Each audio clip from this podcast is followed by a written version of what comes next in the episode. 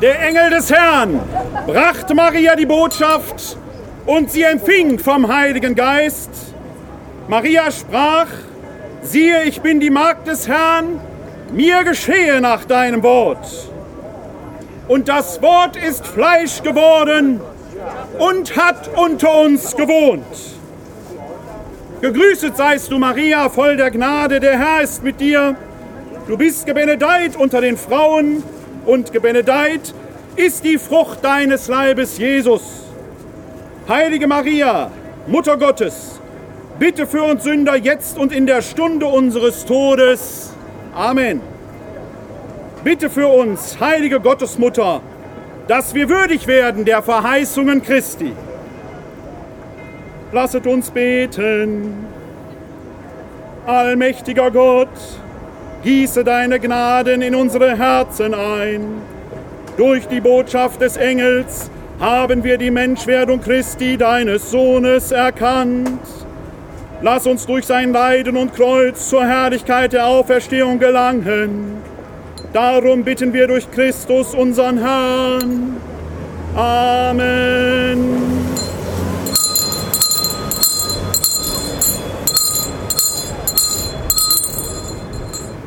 Hört ihr Leute und lasst euch sagen, es hat jetzt nun zwölf Uhr geschlagen.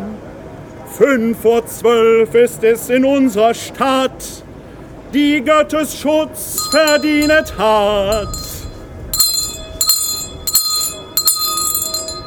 Fünf vor zwölf ist es in unserer Stadt und das, wo die Turmuhr gerade zwölf geschlagen hat, den Angelus, den haben wir gebetet, den Engel des Herrn, wie wir Christen es morgens, mittags und abends zum Sonnenaufgang, zum Sonnenuntergang und zum Höhepunkt des Tages tun. Wenn die Glocke steht, schlägt, dann gedenken wir der Gegenwart des Herrn, der Mensch geworden ist, auch hier in unserer Stadt. Ein Vorübergang, ein Pascha-Fest, steht an der Wurzel unseres Glaubens, der große Vorübergang Gottes in dieser Welt. Ein Vorübergang war auch zu erleben in dieser Stadt, die Gottes Schutz verdient hat, am Anfang der Woche, als der Dezernent gebannt wurde, Herr Paschales, der in seinem Namen schon das Pascha-Fass trägt, ein Vorübergang im wahrsten Sinn des Wortes, wenn man einen solchen Namen trägt und ihm auf diese Weise alle Ehre macht. Dann wird fünf vor zwölf in dieser Stadt. Denn das Pascha-Fest wird von uns Christen mit Tod und Auferstehung Jesu Christi gefeiert. Der Tod geht der Auferstehung voraus und niemand kann von den Toten auferstehen, der nicht vorher gestorben ist. Was auch immer mit dem Mann, der den Vorübergang in seinem Namen trägt, Panagiotis Passialis passieren mag. Die Stadt muss ihren Übergang bestehen. Gestern, morgen, vor allen Dingen aber schon heute. Denn Übergang bedeutet Fortschritt und nicht Stagnation. So heißt es schon im Matthäusevangelium im Kapitel 12, im 43. bis zum 45. Vers, wie Jesus versucht, die Geister zu bannen und gleichzeitig vor deren Rückkehr warnt. Der Evangelist schreibt, wenn einer einen unreinen Geist aus einem anderen Menschen austreibt, und dieser unreine Geist aus einem Menschen ausfährt, durchwandert er wasserlose Gegenden, um eine Ruhestätte zu suchen. Er findet aber keine. Dann sagte Jesus, dieser Geist wird sprechen, ich will in mein Haus zurückkehren, das ich verlassen habe. Und er kommt und findet es leer, sauber und geschmückt. Dann geht er und nimmt sieben andere Geister mit sich die noch schlimmer sind als er selbst. Sie ziehen dort ein und lassen sich nieder. Und die letzten Dinge jenes Menschen werden schlimmer sein als die ersten. Diese böse Generation wird es genauso erleben.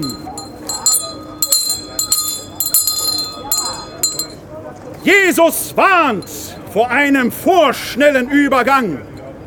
Eine Geisteraustreibung alleine genügt doch nicht. Wohin soll er denn, der böse Geist? Er wird umherwandern und zurückkehren. Ein Exorzismus wäre doch nur dann etwas wert, wenn der Exorzist sagen würde, Geister, fahrt in mich, dann wären sie gebannt. So aber ziehen die Geister einfach weiter.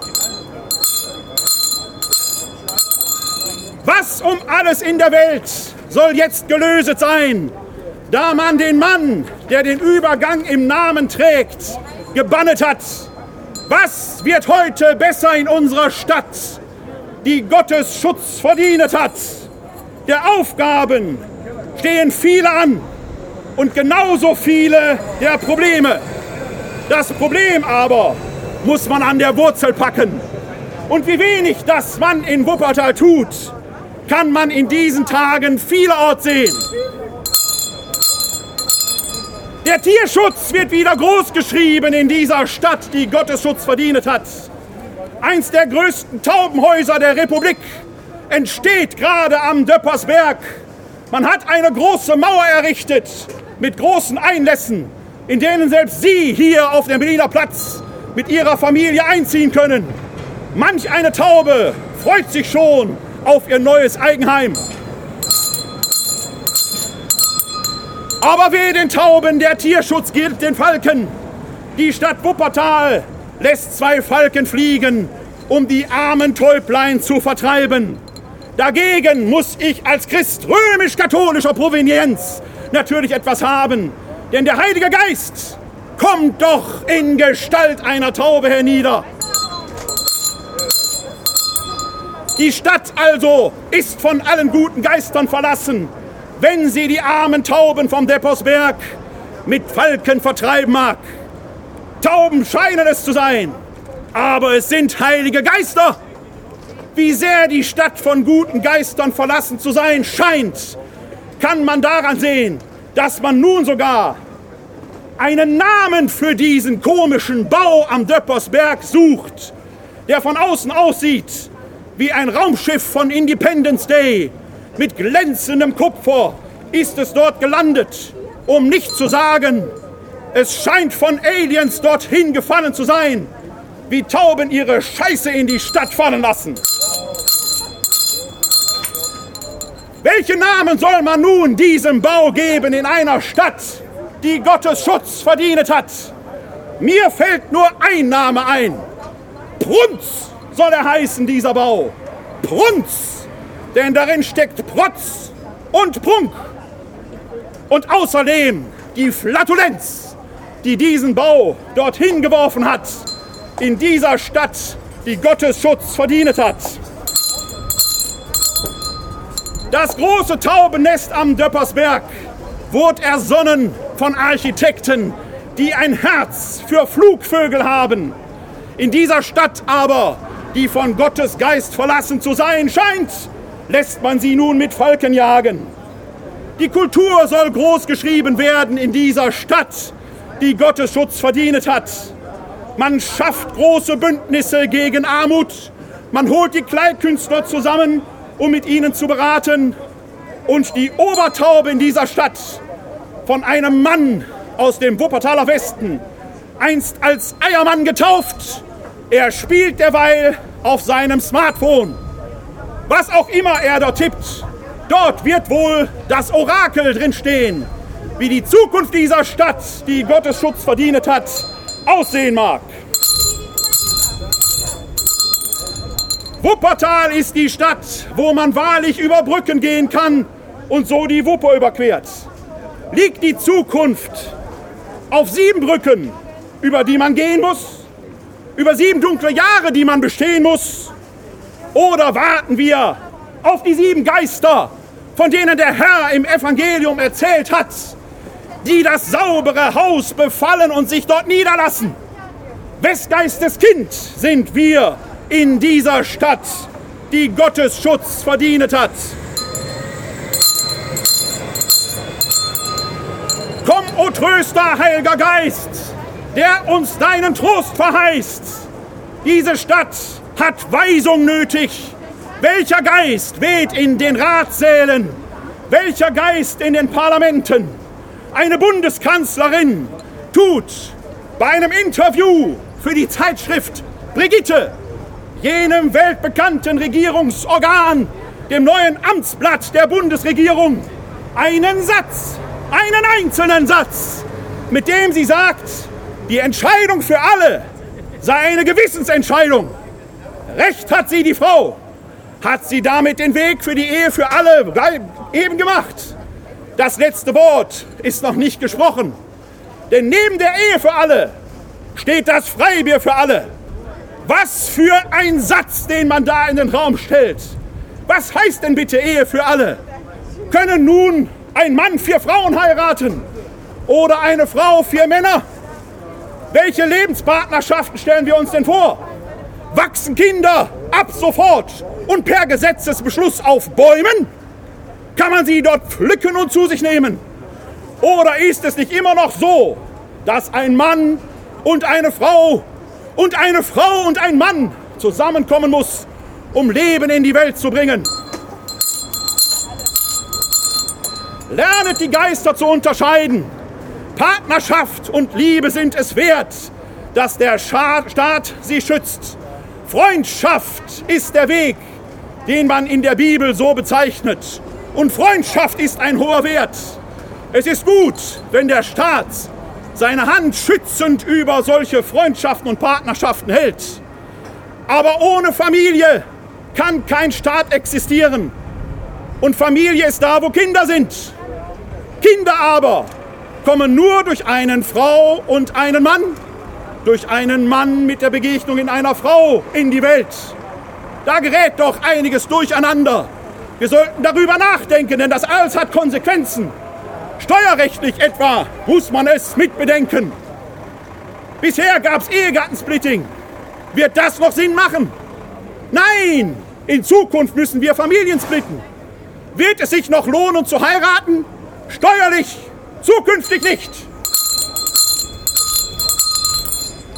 Handelt man in der Politik, im Bund, im Land wie in der Stadt nur noch mit faulen Eiern? wohnt im Rathaus der Eiermann, der nur noch Überraschungseier bereithält? Oder gibt es eine Vision, einen Weg für diese Stadt?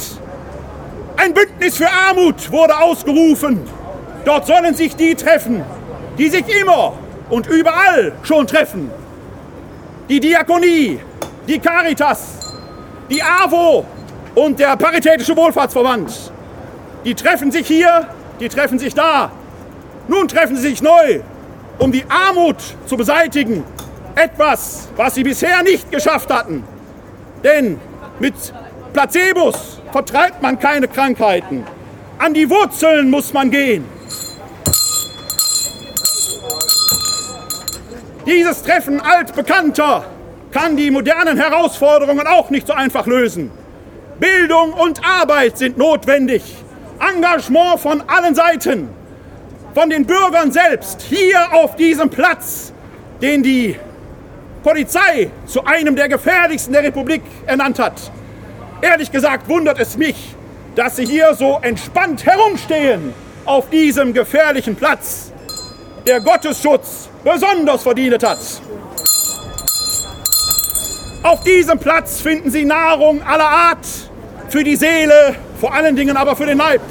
Heute im Angebot rheinischer Sauerbraten nach Hausfrauenart. Die Frage, gibt es denn auch nicht nach Hausfrauenart? Heute modern wäre doch mal ein rheinischer Sauerbraten nach Hausmännerart. Den nach Hausfrauenart bekommen Sie heute am Fleischersstand für 10,50 Euro. Wenn der Hunger Sie ganz dringend treibt, den Wirsing-Eintopf gibt es heute für 4,50 Euro bei Vivis Suppenzauber. Sie freut sich über ihren Besuch und die Wirsingsuppe wie immer darauf, vertilgt zu werden. Denn nur voller Bauch probt gern die Revolution. Und Revolution ist nötig in dieser Stadt, die Gottes Schutz verdient hat. Es folgen die Nachrichten aus der Kirche. Gegenüber des Berliner Platzes finden Sie das Berliner Plätzchen, ein Ort, der einen Besuch auf jeden Fall lohnt. Jeden Mittwoch findet dort die, Sprach die Praxis Seelsorge statt, eine Sprechstunde, wo Sie Hilfe bekommen aller Art. Wenn Sie Fragen haben, sind Sie herzlich eingeladen. Am 5. Juli, nächste Woche Mittwoch, findet dort ein bemerkenswerter Abend statt. Besuch ist da aus fernen Landen. Herr Dr. Steiner aus Jerusalem gibt mir die Ehre, um mit mir das Wort Gottes zu diskutieren. Über Zeit und Ewigkeit soll es gehen. Und es wird sich zeigen, die Ewigkeit ist jetzt. Wer auch immer sich vor Gott verantworten muss, muss jetzt schon so handeln, als würde das Gericht Gottes unmittelbar bevorstehen. Wer Tauben vertreibt und die heiligen Geister nicht in der Stadt haben will, der redet sich jetzt schon das Gericht. Außerdem lädt die katholische Kirchengemeinde zu einem großen Open-Air-Konzert mit Conny und Friends ein. Am Samstag, dem 1. Juli oben auf Hatzfeld in St. Konrad. Eintrittskarten zum Preis von sage und schreibe 0 Euro gibt es ab sofort in den Pfarrheimen, aber auch noch an der Abendkasse. Man hat mir gesagt, dass auch für das leibliche Wohl gesorgt sei. Einlass ist ab 18 Uhr, die Musik gibt's dann ab 19 Uhr. In dieser Stadt, die Gottes Schutz verdient hat, gibt es einen Oberbürgermeister und Dezernenten, die das Lied von den zehn Kindern singen, von denen immer eins nach und nach verschwindet. Der erste hat seinen Übergang schon hinter sich. Die Frage ist, wird es eine Auferstehung der Stadt geben? Die könnte es geben. Wären da nicht die, die sich Staatsdiener nennen, Beamte von unseren Steuern bezahlt, nicht nach Leistung, sondern nach Anwesenheit. Stellen Sie sich vor, drei Menschen, ein Amerikaner, ein Engländer und ein deutscher Beamter würden vor Jesus stehen. Der Amerikaner ist blind, der Engländer sitzt im Rollstuhl und der deutsche Beamte hat einen gebrochenen Arm. Jesus fragt sie, was kann ich für euch tun? Der Amerikaner sagt, dass er wieder sehen möchte. Jesus streicht ihm über die Augen und der Amerikaner kann wieder sehen. Halleluja! Der Engländer sagt, ich möchte wieder gehen. Jesus streicht dem Engländer über die Beine und der Engländer kann wieder gehen. Halleluja! Da sagt der deutsche Beamte, bevor du irgendetwas machst, Jesus, denk daran, ich bin noch vier Wochen krank geschrieben. So ist es auch in dieser Stadt. Anträge werden bearbeitet. Auf jeden Fall vor Weihnachten. Aber das Jahr wird Ihnen nicht verraten. Es folgen die Wetterberichte. In Wilpating, jenem kleinen Kaff im Voralpenland, wird es heute 23 Grad werden, morgen 21. Das Niederschlagsrisiko liegt bei 35 Prozent. Schmieren Sie sich also mit Sonnencreme ein. Hier in Wuppertal brauchen Sie bloß zum Himmel schauen. 20 Grad soll es heute werden, morgen 16 mit einem Niederschlagsrisiko von 90 Prozent. Wie katholisch ich bin, können Sie daran sehen, dass wir gerade in den 10 Prozent der Trockenheit befinden, bevor der heilige Petrus seine Schleusen wieder öffnet. Es folgt der Seewetterbericht, herausgegeben vom Deutschen Wetterdienst, Seewetterdienst Hamburg, am 28. Juni um 4.47 Uhr UTC. Die Wetterlage. Tief 988 Nordrussland, ostziehend, Hochdruck, Hochbrücke, 10, 15 norwegische See, 10, 11 Südschweden, 10, 14 Weißrussland, Ostteil Nordost schwenkend, gewittertief 999 Belgien, vertiefend nordziehend, kommende Nacht 990 Dogger, Ausläufer 1005 Süddeutschland Nordost schwenkend, kommende Nacht als eigenes Tief 995 Tschechien, dass Tschechien am Meer liegt, war mir bisher neu. Aber die Kontinentalverschiebung soll ja manchmal erstaunliche Sprünge vollziehen. Tief 1000 äußere Biskaya ausziehend. In den nächsten zwölf Stunden ist in folgenden Vorhersagegebieten mit Starkwind oder Sturm zu rechnen. Deutsche Bucht, südwestliche Nordsee, Fischer, Dogger, Fortis, Uzira, Kattegat, Belte und Sund, westliche Ostsee, südliche Ostsee, Bodengewässer Ost, südöstliche Ostsee und zentrale Ostsee. Da können wir von Glück sagen, dass wir uns an den Gestaden des Weinburger Sees befinden. Der wurde im Seewetterbericht nicht genannt. So kommen wir zum Schluss der Rede, die von nun an immer am letzten Mittwoch eines Monats hier auf diesem gefährlichen Platze stattfinden wird, wo das Wort noch offen gesprochen werden kann. Am letzten Mittwoch des Juli habe ich aber Urlaub. Wir sehen uns also erst im August wieder. Der Worte sind genug gewechselt. Seid Sehende, nicht blind. Werdet nicht wie Ross und Maultier, die verstandlos sind. Und nun kaufen Sie Kauft, als wenn es kein Morgen gäbe. Und essen Sie die Wirsingsuppe. Gott, der Herr, behüte Sie alle.